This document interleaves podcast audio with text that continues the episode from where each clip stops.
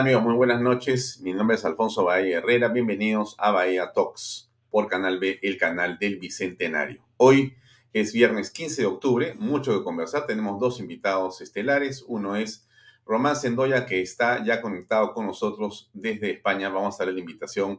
¿Qué tal, Román? ¿Cómo te va? Muy bien, muy buenas. Encantado de estar con vosotros, Alfonso. Gracias, Román.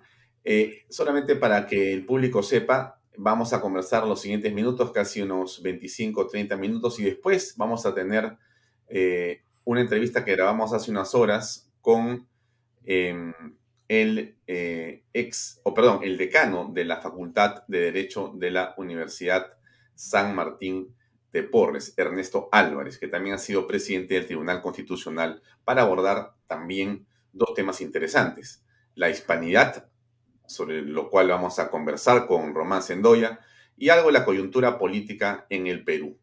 Bien, Román, gracias por estar con nosotros. ¿En qué parte de España estás tú o estás en otra parte del planeta? Yo no estoy en Madrid, estoy en Madrid. He estado en Dominicana la semana pasada, pero ahora estoy en Madrid. Muy bien. Eh, el 12 de octubre es una fecha importante y se abre un debate que no ha concluido en torno a una serie de mitos y leyendas sobre la hispanidad. Eh, hay gente que no entiende de qué se discute y me gustaría mucho que tú, que eres un analista y un periodista, nos puedas dar un punto de vista sobre qué significa esto y por qué tiene un impacto y una importancia política. Por favor. Vamos a ver, eh, se está construyendo un discurso político sobre la leyenda negra. Es un vehículo que está utilizando el comunismo para introducirse en los países para generar un enemigo común que les justifique las políticas que quieren implementar. Eh, las lecturas de la historia, siempre que se hagan desde la historiografía, son lecturas válidas. El problema está cuando las lecturas de la historia se hacen con criterios políticos y se intentan aplicar usos, costumbres, eh, tradiciones o normativas de 500 años después. Es decir, no, no podemos mirar con los ojos de hoy lo que se hizo hace 500 años. Es un error garrafal porque además eran los usos, costumbres y lo más moderno y avanzado entonces. Es más, los inventores de la globalización fueron los españoles. Fueron a salir a descubrir un continente, entre otras cosas, y fueron los primeros en dar la vuelta al mundo. Eso es el principio del globalismo y de la globalización. No se puede satanizar ese proceso. No se puede satanizar un proceso que sirvió para muchas cosas, porque si hubiera sido malo, no puede durar 500 años. ¿Y por qué se sataniza?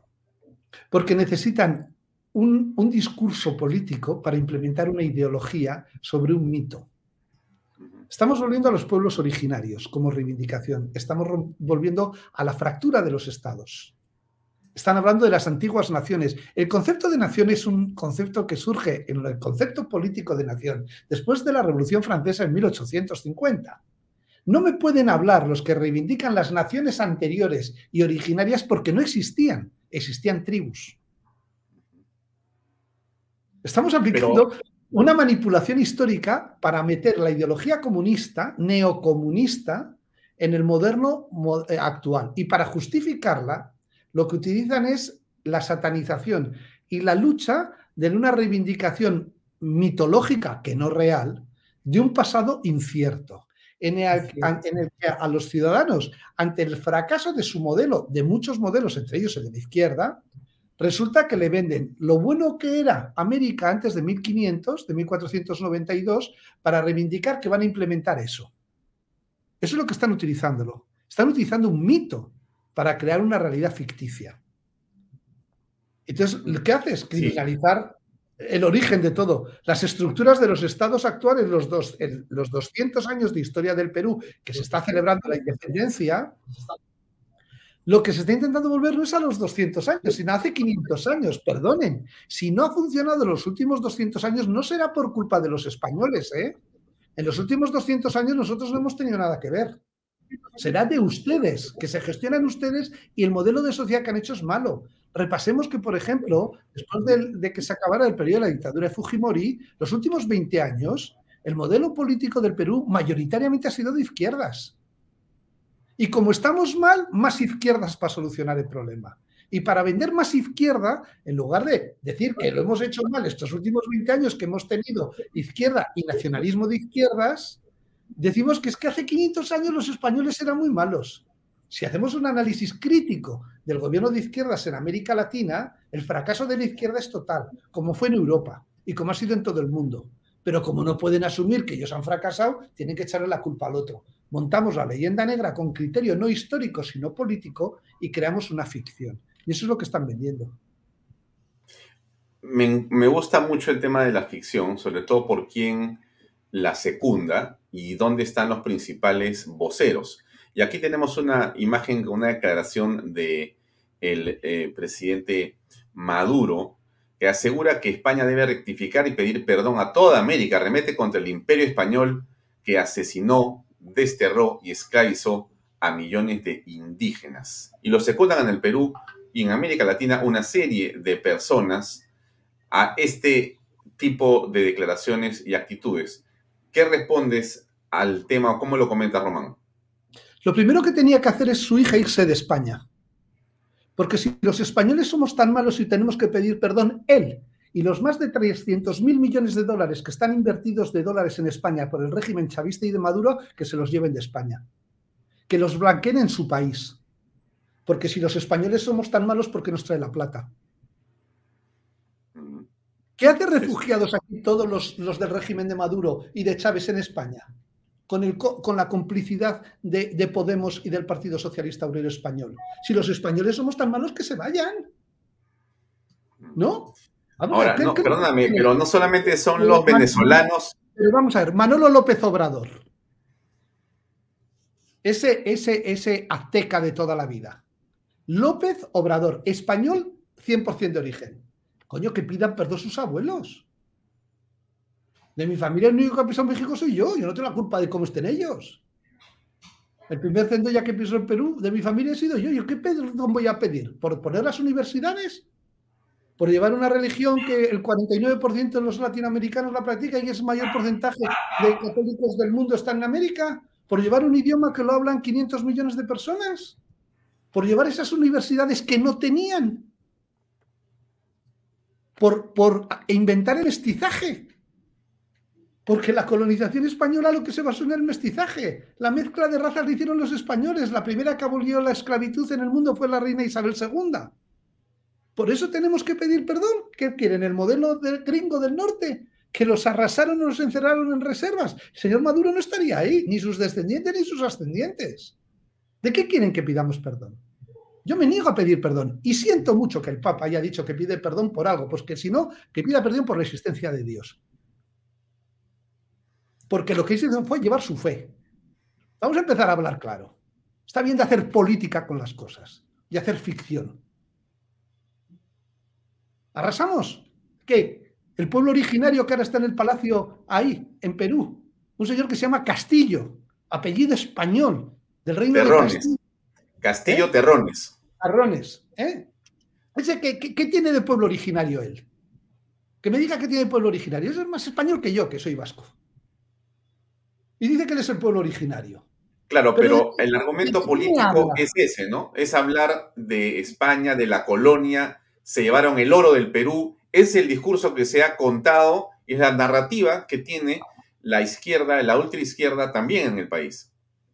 Pero si la izquierda no ha generado riqueza en su vida, en ningún lugar del mundo, que me digan uno, un solo país, en donde la izquierda haya generado riqueza, en el mundo, uno, que no sea China, que lo que ha hecho a través del capitalismo salvaje con el Partido Comunista.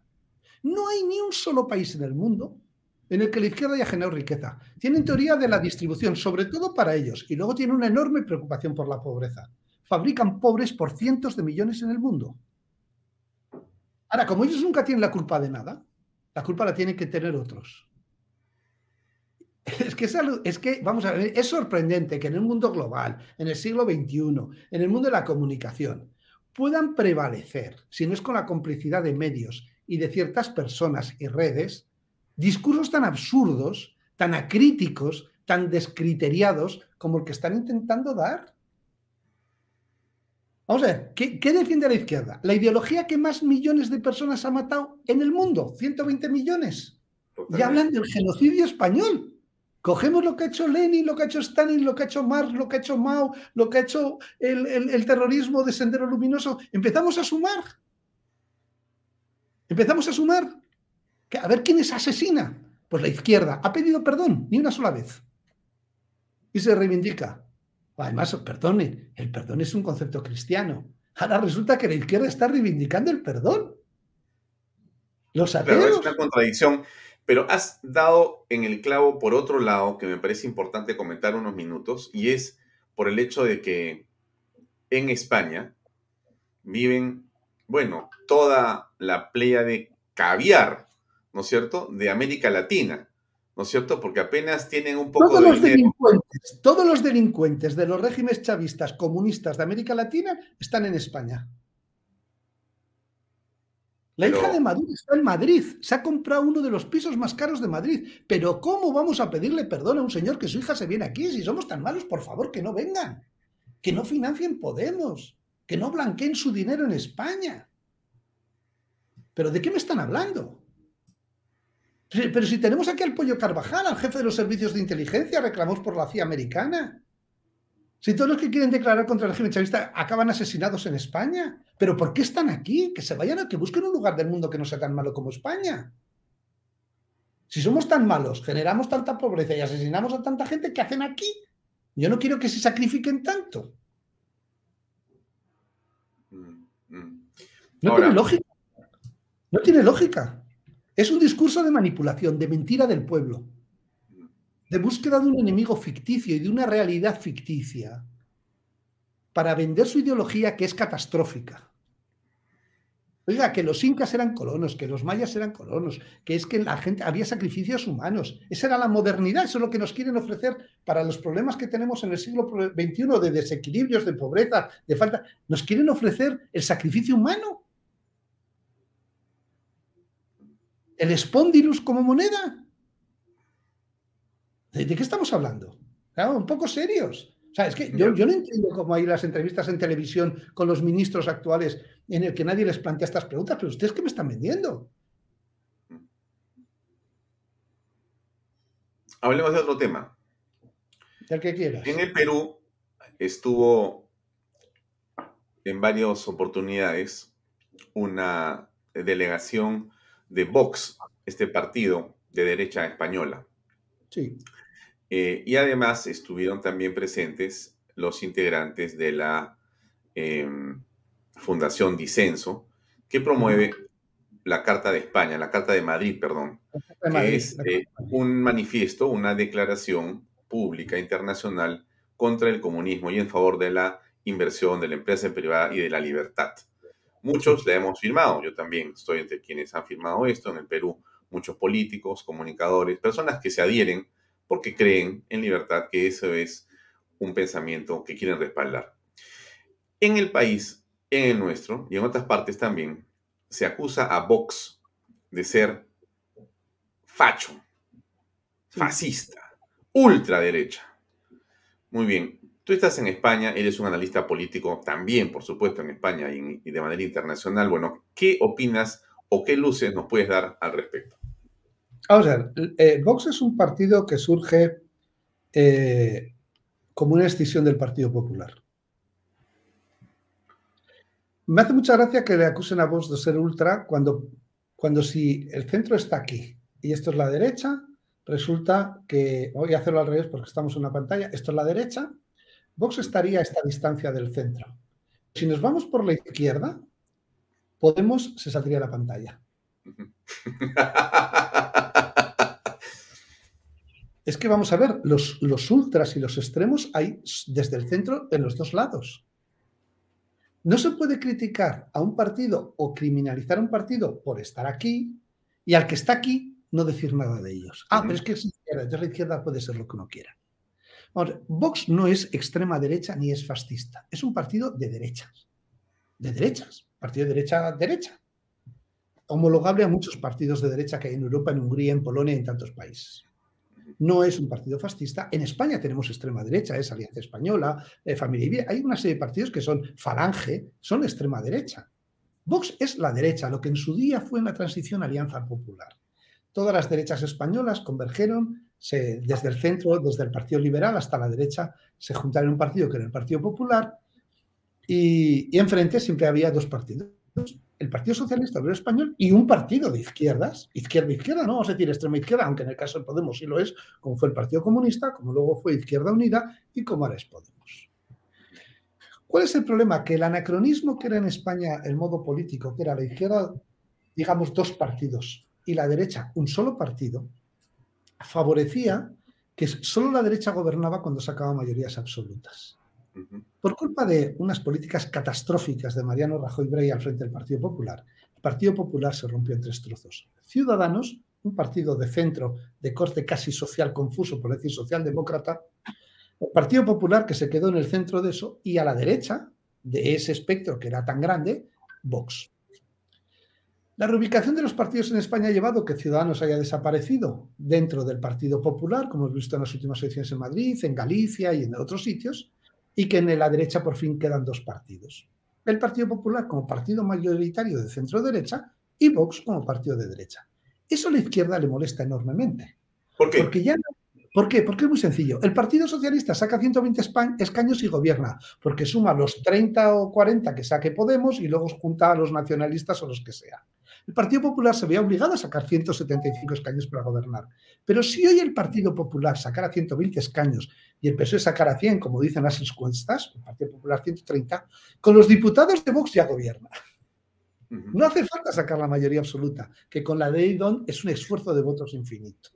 Eso a la izquierda le produce enorme preocupación, porque lo está viviendo en Andalucía, donde gobierna el PP con Ciudadanos y el apoyo de Vox, en Murcia, donde gobierna el PP con el apoyo de Vox, en Madrid, donde gobierna el PP con el apoyo de Vox, porque si no, no gobernaría, gobernaría la izquierda. Entonces, ¿qué hay que hacer? Criminalizarlos. Son fachas, son extrema derecha, son ultraderecha, con ellos no se puede pactar. Oiga, ¿y por qué se puede pactar con Podemos? ¿Y por qué se puede pactar con Esquerra Republicana de Cataluña, que es independentista, condenados por secesión sus dirigentes? ¿Y por qué se puede pactar con Bildu, el partido político de ETA? Es que no se puede ser tan laxo en la izquierda y tan exigente en la derecha. Cuando además este partido ni tiene un crimen, es un partido plenamente constitucional español, respeta la Constitución, defiende la nación española y la unidad de España. Desde los principios de la derecha, sí, ¿cuál es el problema? Precisamente la democracia es el arte de la discrepancia. Pero además la izquierda siempre practica esta eh, manera de etiquetar a los pensamientos que no los siguen y que los amenazan. Entonces, inmediatamente una etiqueta permite o trata de eh, redefinir o de eh, peyorativamente calificar a un pensamiento que les puede competir y les puede robar protagonismo y de hecho les hace contrastar su realidad, eh, digamos, mentirosa, por decirlo menos. Sí, vamos a ver, la, izquierda que tendría que estar pidiendo perdón desde sus orígenes, vamos a ver, el muro de Berlín no se cae. El muro de Berlín es derribado después de 70 años por las ansias de libertad infinitas de cientos de millones de europeos. Y es donde se visualiza la catástrofe que supone el modelo de la izquierda. Y en lugar de pedir perdón, se reinventan. Y encima se dedican a poner etiquetas y a descalificar a los demás. Claro, después de la barbaridad que han hecho, entonces ellos han buscado el discurso del medio ambiente, del género y de cuánta cosa hay para tratar de encontrar algo de qué aferrarse. Pero además defienden cosas que decir, el Che Guevara, pero, y en Cuba, donde encerraban a todos los homosexuales en, en, reasignación. Che Guevara los mataba. Son sus ídolos. Ah, pero a los homosexuales, ¿eh? Ahora, ¿por qué, crees tú, ¿por qué crees tú que los jóvenes a veces son tan proclives a creer en estos romanticismos que la izquierda les pinta? Bueno, pues, pues, precisamente porque son jóvenes y son románticos. Si es una cosa que se cura con la edad. ahora, la alternativa al régimen en España, al régimen obligatorio de izquierdas, que es Vox, el partido más votado por la gente joven. Mm. Que, bueno, que luego, vale, entrarás en la razón, no te serás tan eh, eufórico, utópico, tal, pero bien, pues entonces, pero no empiezan por la extrema izquierda, empiezan por la derecha. Claro, eso es un problema para la izquierda. Porque a nada que luego, si eh, contemporizas y te devuelves más relajado lo que sea, pues el, siguiente paso es el centro derecha, no el centro izquierda, porque normalmente antes los jóvenes lo que fomentaban es que fueran de izquierda a izquierda. Y luego la gente que ha sido de muy izquierda se va curando con la edad, los que tienen un poco de mente, de cabeza. Germán Terz, el eurodiputado de Vox, es un señor que en su juventud militó en, en la izquierda, en la izquierda, izquierda. Le ha costado 30 años, 20 años llegar al sitio donde tenía que estar. Bueno, ya, si hubiera empezado en Vox, hubiera estado también en la derecha, en el centro derecha, en 10 en lugar de en 30. Bueno, pues esto es un problema y una preocupación que tiene la izquierda. Pero vamos a ver, Vox es un partido absolutamente homologado dentro de lo que es eh, un partido democrático europeo. El discurso de descalificación no vale. Les molesta enormemente la Declaración de Madrid, que es una declaración plenamente democrática de libertad de mercado y de respeto constitucionales. Y eso molesta mucho porque la ley les molesta mucho. ¿eh? Y luego, eh, mm, el problema que tienen es que lo están haciendo bien y, eso molesta, que hay un discurso alternativo al de ellos. Muy bien. Román, insistir, ¿eh? si Vox está aquí, Podemos está aquí. y ya Podemos lo aplaude la izquierda peruana. También sí, todo el mundo, y además son demócratas.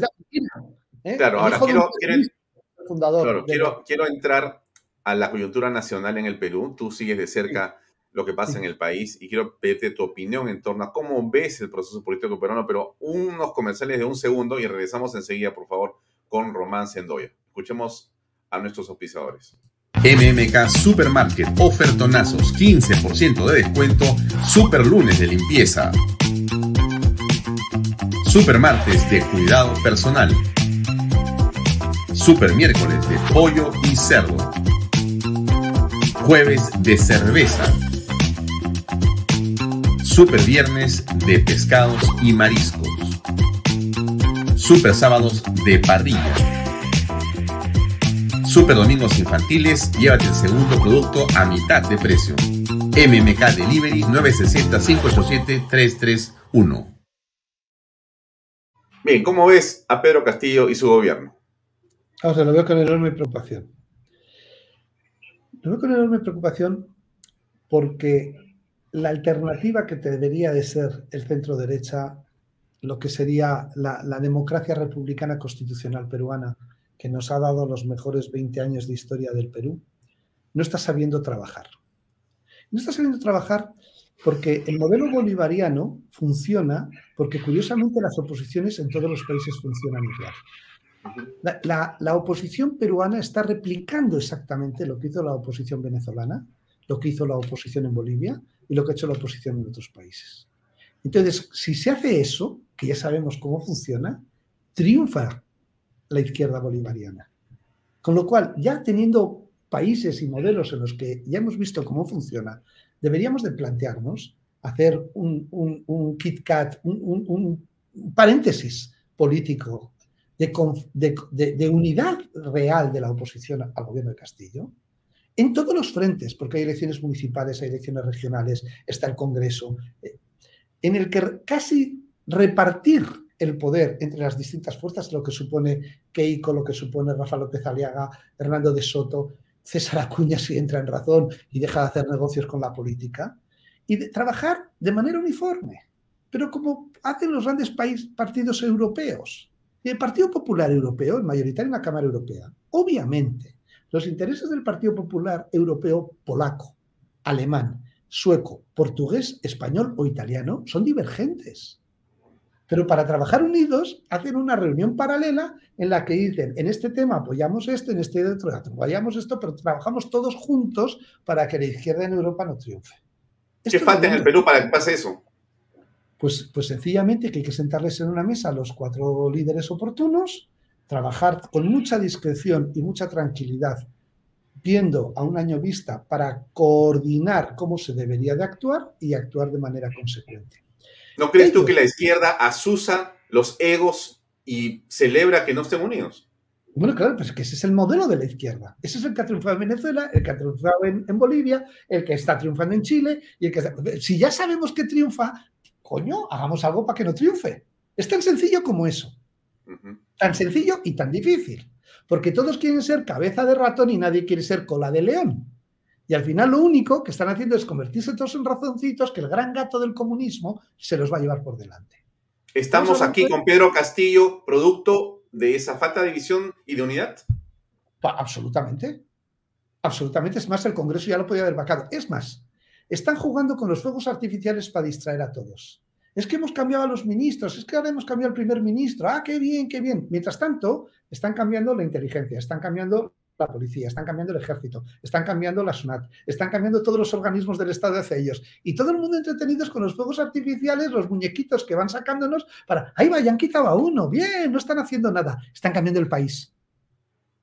Es que ya lo han hecho. Y así lo hacen siempre.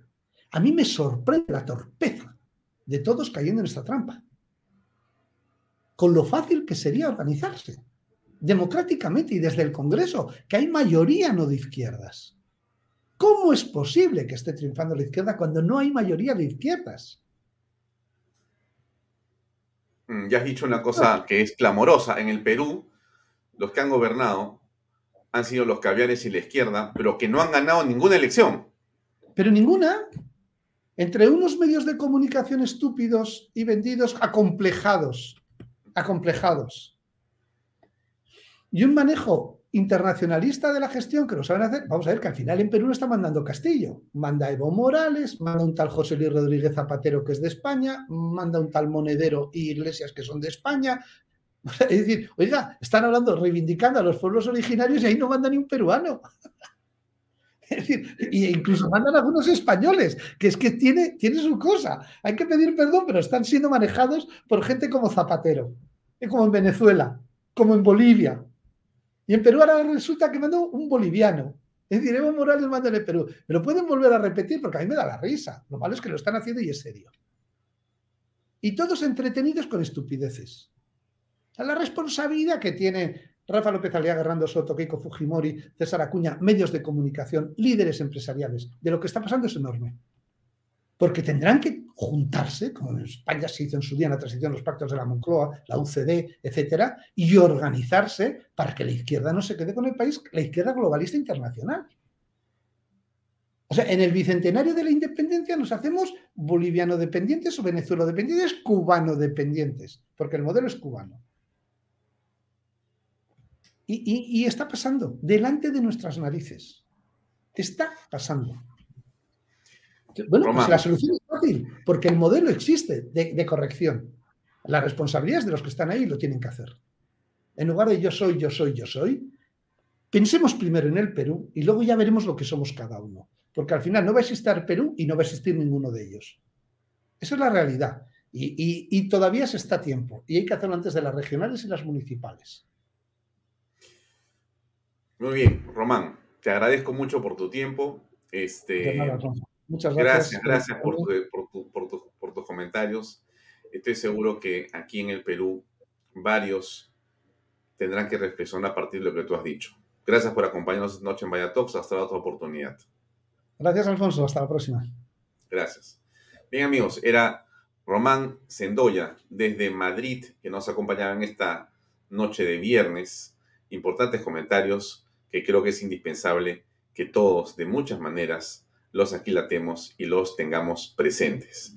Bien, vamos a ir a una breve pausa y vamos a presentar ahora la entrevista con el doctor Álvarez, Ernesto Álvarez, que es eh, decano de la Facultad de Derecho de la Universidad San Martín de Porres, conversa con nosotros en torno a algo de lo que hemos conversado con Román Sendoya, que me parece muy interesante, que es la hispanidad. ¿Por qué tocamos estos temas? Porque creo que es interesante que ustedes tengan estos puntos de vista que hemos escuchado muy importante, muy interesante. Escuchemos la entrevista que grabamos hace unas horas con el doctor Ernesto Álvarez. Por favor.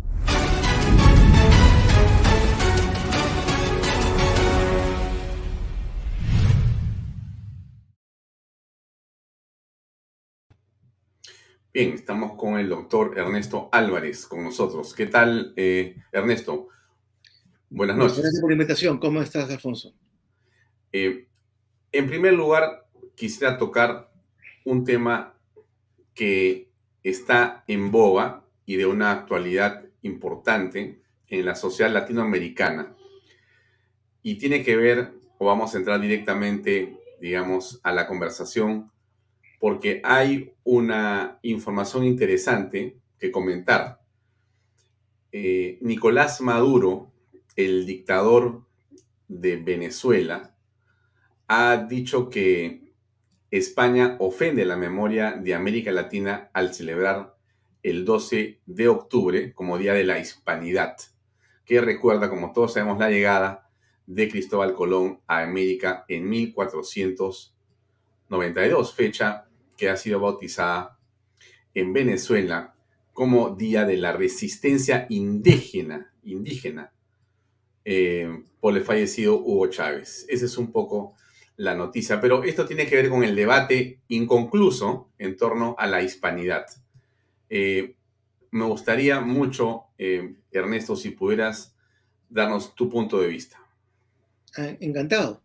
Em, esto da para, para, mucho tiempo, pero en resumen, lo primero que hay que decir es de que esta es parte de una agenda política que busca el enfrentamiento. O sea, así como la democracia constitucional busca el acuerdo, la negociación, el, convenio, el pacto social, el pacto político que nos garantiza estabilidad económica, estabilidad política, estabilidad social, el marxismo, el marxismo cultural, necesita generar eh, mecanismos de inestabilidad, de, indignación colectiva, de enfrentamiento entre unos y los otros, entre hombres con mujeres, entre heterosexuales con homosexuales, entre eh, eh, pobres y ricos, entre trabajadores y empresarios. Necesita nutrirse de ese enfrentamiento, porque lo que busca es exactamente lo contrario a la estabilidad, a la armonía, al equilibrio. Busca la revolución, la destrucción del todo sistema, y por eso es de que siguiendo eh, la línea de Gramsci, busca la destrucción de los valores y de todo aquello que nos permita enorgullecernos como nación, como personas.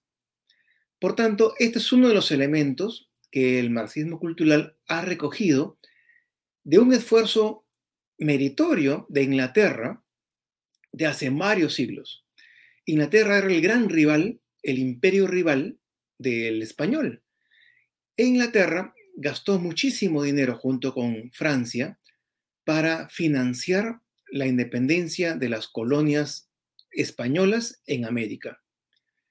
De la misma manera que Francia luego va a financiar y va a entrar en guerra con eh, eh, Inglaterra en otros, en otros lugares, eh, con otros, dando lugar a otros países. Es así entonces de que no es otra cosa que un juego de imágenes, es un engaño, primero por Inglaterra y ahora por el marxismo cultural. Cuando llegan los españoles, cuando llega Colón, eh, no existe Venezuela. mal se podría denominar un día de resistencia indígena porque en realidad los indígenas en Venezuela van a, muchos de ellos, a trabajar, a colaborar con los españoles. Y lo que va a pasar en Colombia y en Ecuador, mientras va bajando las fuerzas de Pizarro, lo que van a hacer es incorporarse a las huestes de los 100 o 200 hombres españoles que llegan en el tercer viaje de Pizarro. ¿Por qué? Porque en realidad vivían resentidos, vivían eh, forzados por el imperio quechua, que no tuvo más de 90 años, como recordarán, entre que, se, entre que la tribu quechua gana, derrota a los chancas, los destruye, que es con Pachacute, hasta que muere Huayna Cápac, no pasan, pasan 90 años, nada más. Por tanto, el imperio incaico, por, mucha gloria que pueda haber tenido como imperio militar, no nos identifica. Nosotros no somos incas. Eh, hay, mucha, hay muchísima gente cuyos rasgos, cuya etnia proviene de los moche chimú, porque sus familias provienen del norte. Mucha gente en realidad proviene del callejón de Huaylas o el callejón de Conchucos, que si nosotros vamos y, conversamos con los mayores, vamos a, conocer historias eh, muy fuertes. Los incas asesinaron a mujeres y niños, sobre todo en las tribus del Callejón de Conchucos, la Cordillera Negra. Y así vamos escarbando la historia oral y vamos a encontrar de que no es cierto que el Perú, en el fondo, en los pueblos eh, eh, del, Perú profundo, se identifiquen con el imperio incaico, por no hablar de, de la región Amazonas, de la región San Martín, de la misma selva del Cusco, etc. Nosotros somos hijos eh, de los españoles, de los tercios castellanos. Mucha, desde colegio a mí se me inculcó, a pesar de provenir de San Agustín, de que Pizarro era un, un esperpento humano, era un aventurero sin mayor oficio ni beneficio. Leyendo historia posteriormente, tenemos que Pizarro integró los tercios de Nápoles y combatió en Italia para el imperio castellano.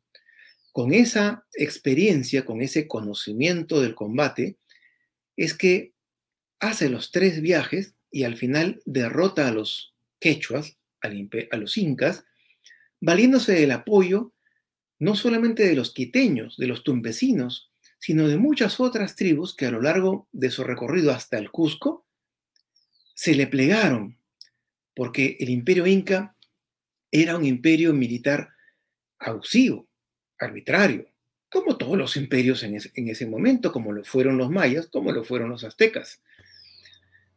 Por tanto, nosotros somos mestizos, culturalmente hablando.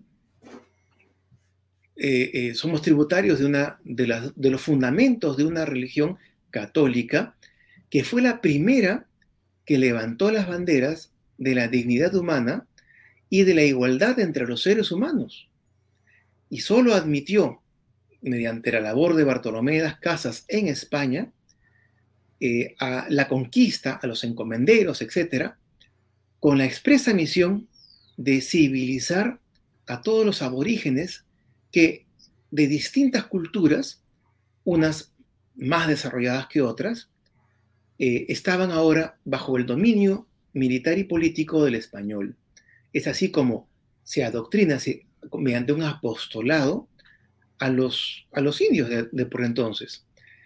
Es así también como indios y mestizos llegan a tener poder político y a ser autoridades junto con los españoles, porque los españoles eran muy pocos.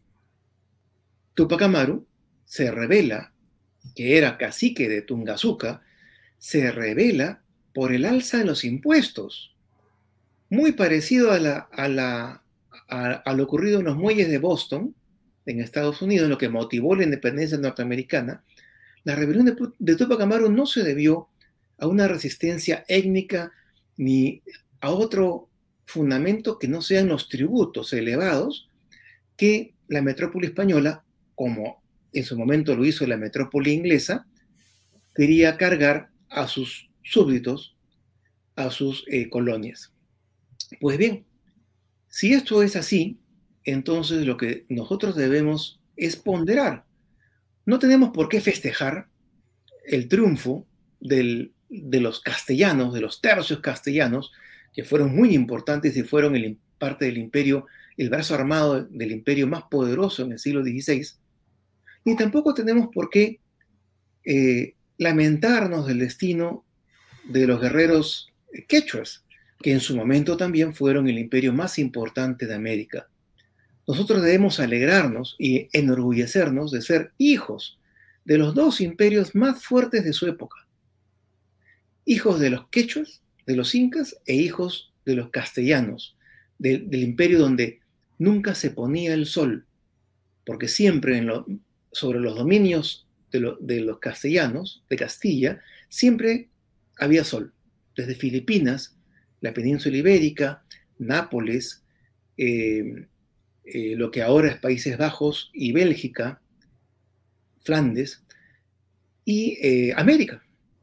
Desde Norteamérica, desde Florida, posible, algunos territorios más, como el, actual Texas, Arizona y Sudamérica. Por tanto, en lugar de, de, marginarnos, de, indignarnos, de sentirnos adoloridos, nosotros deberíamos enarbolar banderas de orgullo y de poder, porque en nuestra sangre existe poder político, existe poder militar. No somos de cualquiera. Pero claro, eh, Inglaterra no quería que fuésemos, nos sintiésemos orgullosos. Al igual, al igual hoy día, el marxismo eh, cultural, lo último que quiere es que el peruano se sienta orgulloso de formar parte de una nación históricamente importante. Claro, podríamos... Que.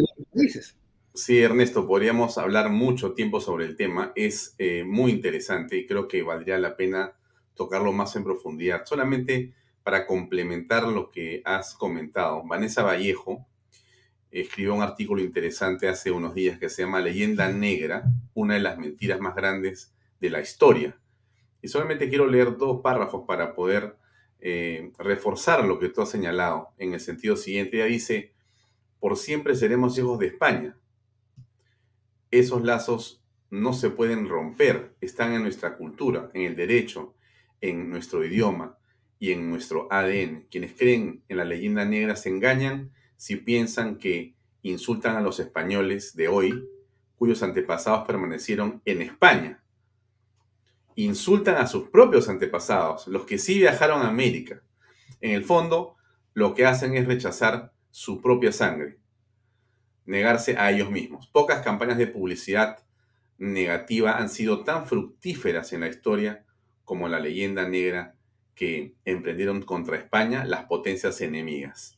El plan para menguar al enorme imperio no fue solo militar, militar sino sobre todo en términos de propaganda. Ahí termino la cita de eh, Vanessa Vallejo, que con claridad eh, está explicando también, en otras palabras, lo mismo que tú acabas de señalar, Ernesto, es decir, estamos frente a mucho más eh, de profundidad, de vinculación y de orgullo, de pertenencia a una civilización que en el caso de todo lo que puede llamarse ahora América, América Latina, eh, no vino o no vinieron los españoles a arrasar, como se ha dicho.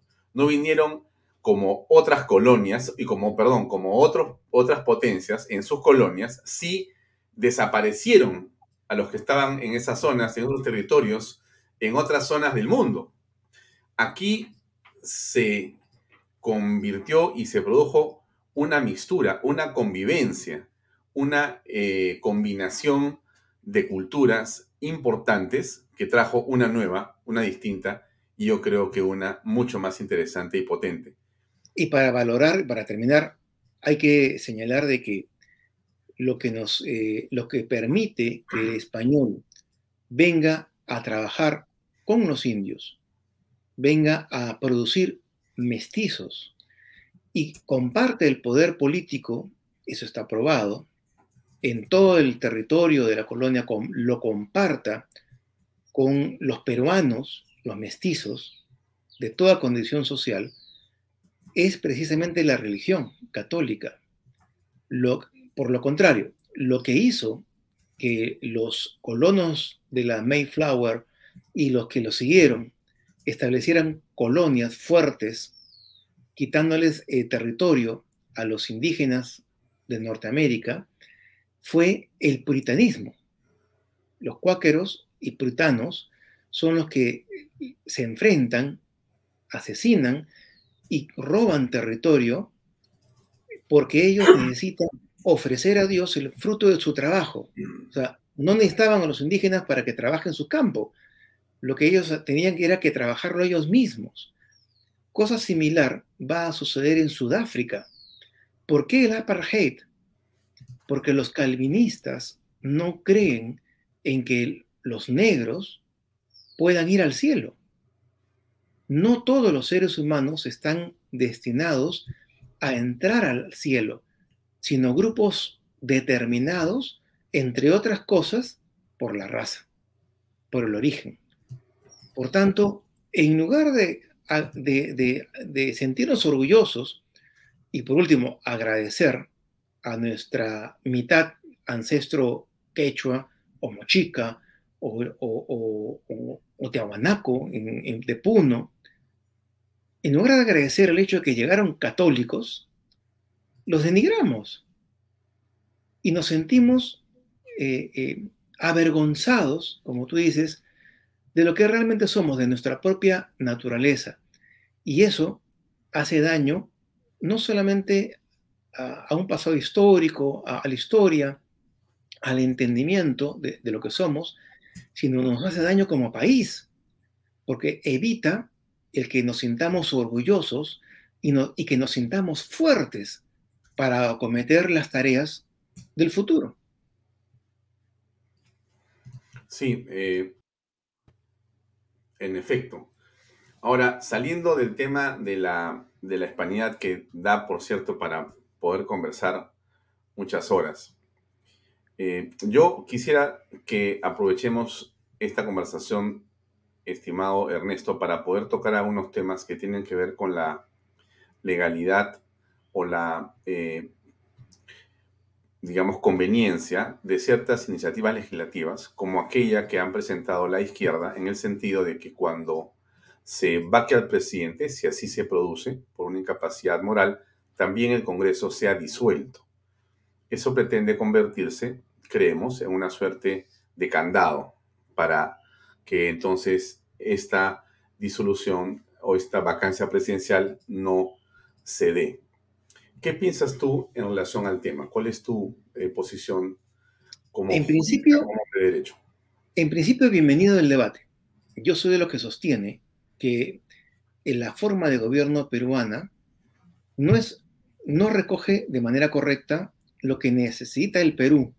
no significa que el modelo norteamericano sirva para el Perú o que podamos recoger o copiar y las cosas funcionen al igual que en otros países. Aquí necesitamos un conjunto, una relación, un equilibrio diferente. Dicho eso, hay que señalar de que recién hoy en día, recién ayer se dieron cuenta de que era necesario limitar la vacancia. ¿Por qué? Porque la ley interpretativa que limita la cuestión de confianza y que va a permitir a que la izquierda marxista termine convocando una asamblea constituyente, poniendo contra la espada y la pared al Congreso, necesita lo que ha dicho justamente hoy día la, la primera ministra, la presidenta del Consejo de Ministros. Ha pedido que espere eh, la, la insistencia de la ley interpretativa que limita la cuestión de confianza correctamente, que espere al trámite de lo que acaban de presentar.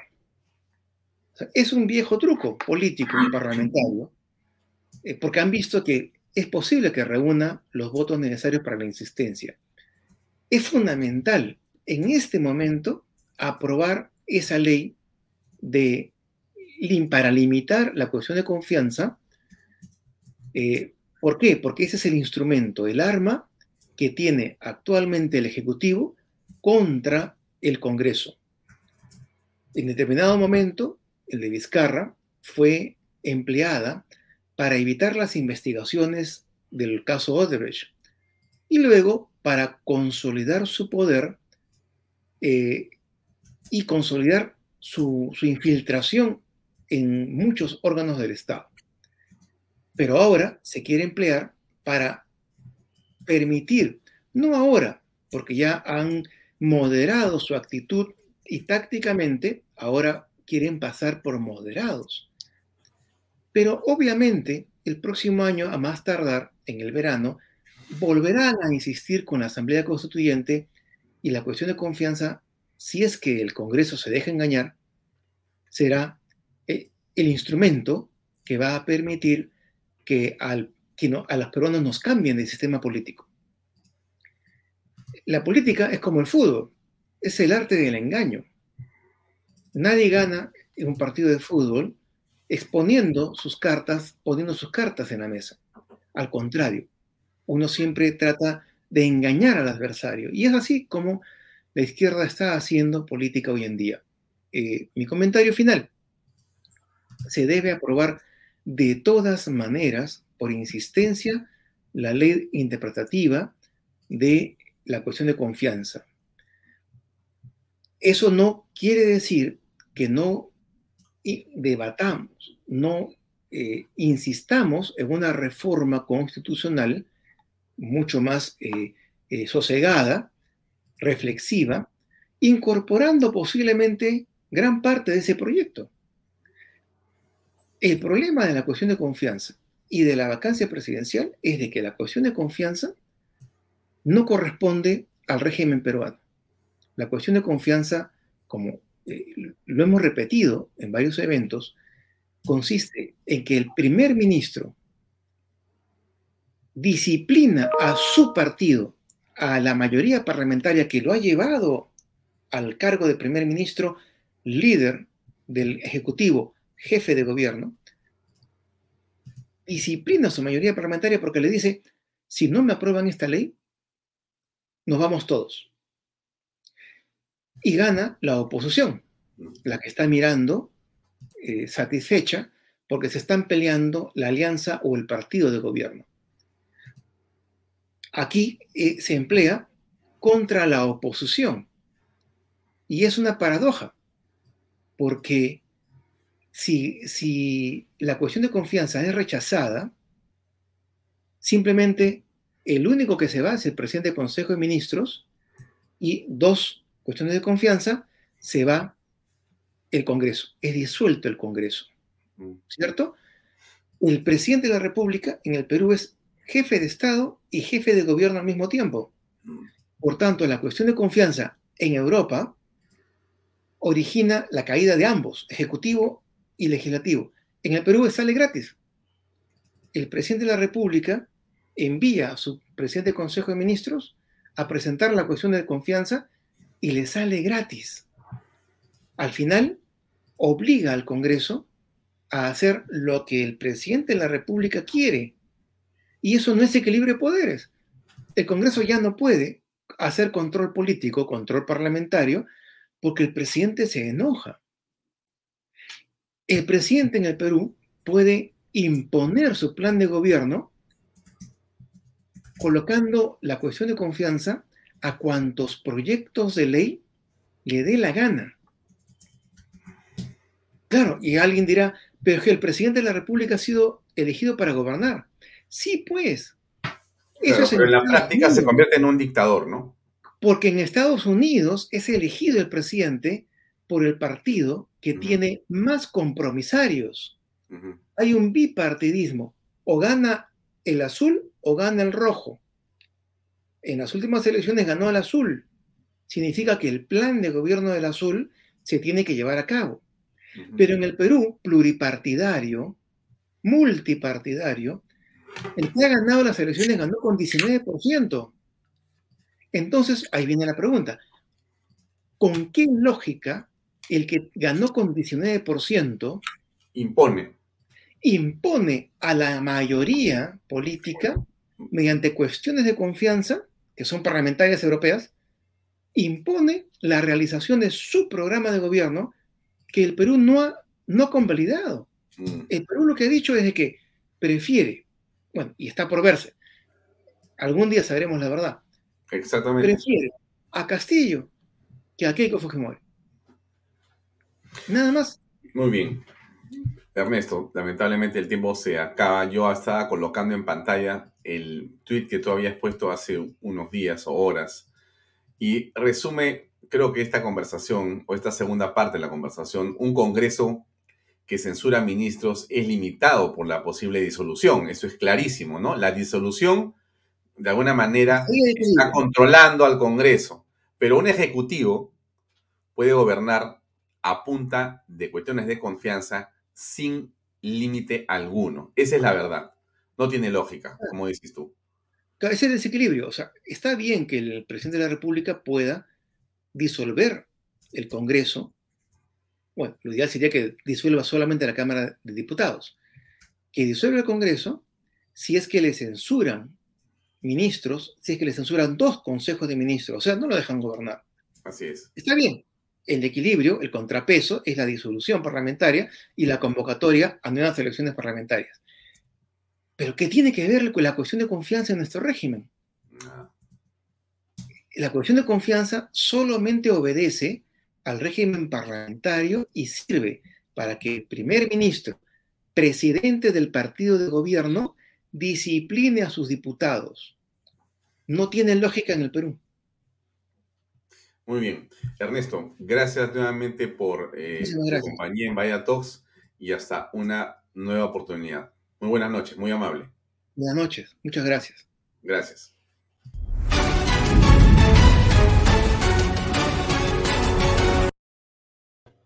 Bien amigos, eso es todo por hoy. Les agradecemos por su presencia en Vaya Talks. Continúa el Padre Gaspar con Unidos por la Esperanza. Tenemos misa el domingo en la mañana y en la tarde el resumen de Vaya Talks. Nos vemos el lunes, Dios mediante. Gracias y muy buenas noches.